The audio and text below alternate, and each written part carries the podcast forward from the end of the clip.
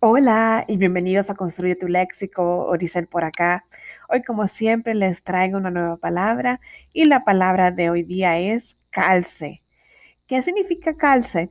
Bueno, calce primero para empezar proviene del latín de la palabra calix o calixis y esto es el tubo de conducción. En otras palabras, es el aro o cerco metálico de las llantas.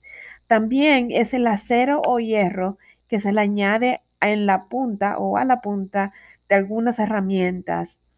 Y también la reja del arado cuando está gastada.